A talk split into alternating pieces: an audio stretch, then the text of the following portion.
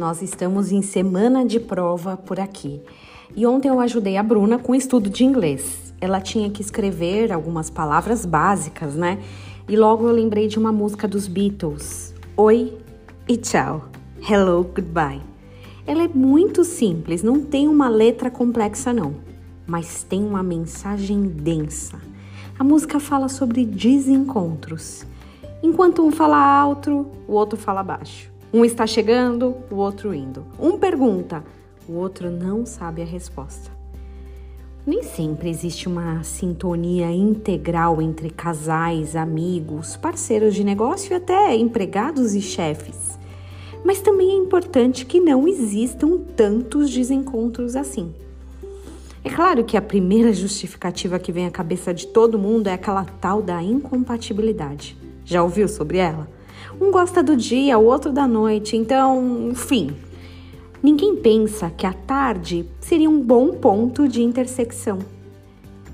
Nós esquecemos os pontos comuns e temos ficado muito focados em nossas diferenças.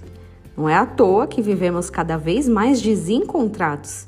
A igreja já não tem um conceito que eu gosto. O trabalho não tem nada a ver comigo.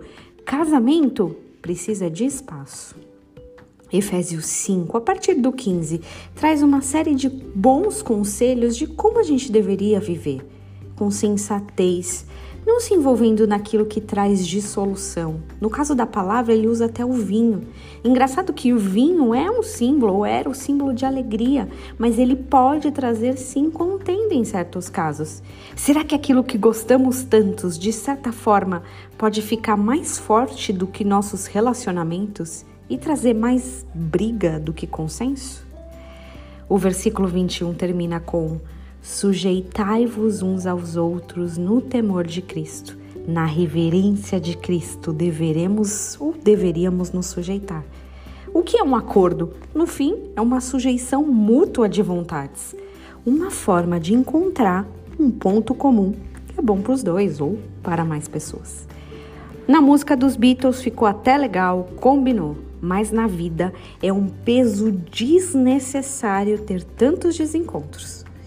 E que você tenha um dia abençoado na presença do Senhor.